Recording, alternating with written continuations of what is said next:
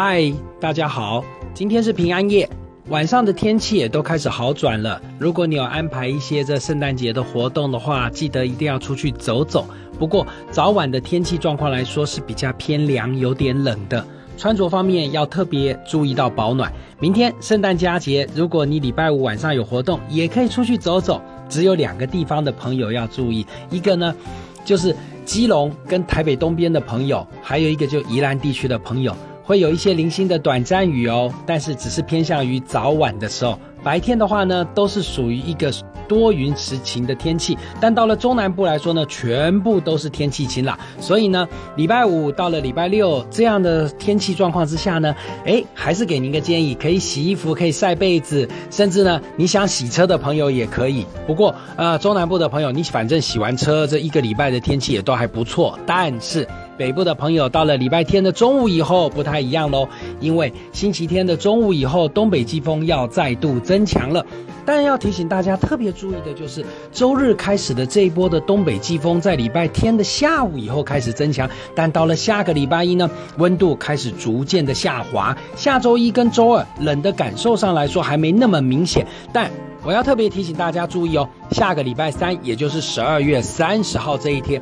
因为强的冷高压西伯利亚冷高压将从这个极地逐渐快速的往南的方向移动。以目前的资料来看呢，在十二月三十号的晚上，到了跨年的当天的清晨，北部地区的低温就大约会在八度的低温。但我现在从这个 ECMF 的这个资料看起来的话呢，以目前的资料看起来，到了跨年夜的当天晚上。的温度形态来说会变于更冷，尤其呢，呃，现在在八百五十百帕的零度线，大约就在十二月三十一号的早上的时候就开始要接近到台北的上空，这代表什么意思呢？也就是十二月三十一号的早上，台北市的温度状况大约在八度。而到了十二月三十一号的下午的时候呢，台北市的温度大约维持在八到六度左右。而倒是十二月三十一号的晚上，你准备要跨年的时候呢，冷空气的强度也是达到最强的时刻。以目前的资料看起来的话呢，这夜晚的低温在十二月三十一号的晚上的话呢，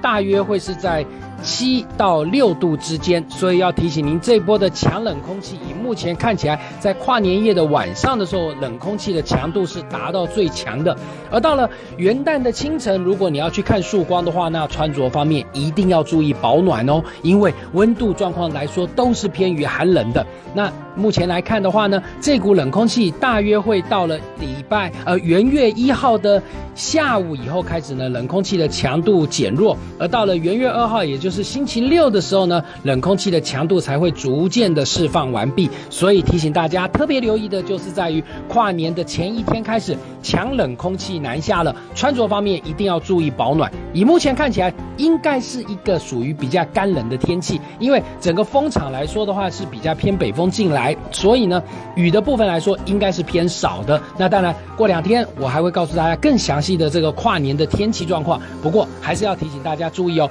今天晚上、明天晚上、平安夜的晚上，还有包含圣诞节，天气都是属于开始要转晴的。但是呢，早出晚归，穿着还是要保暖。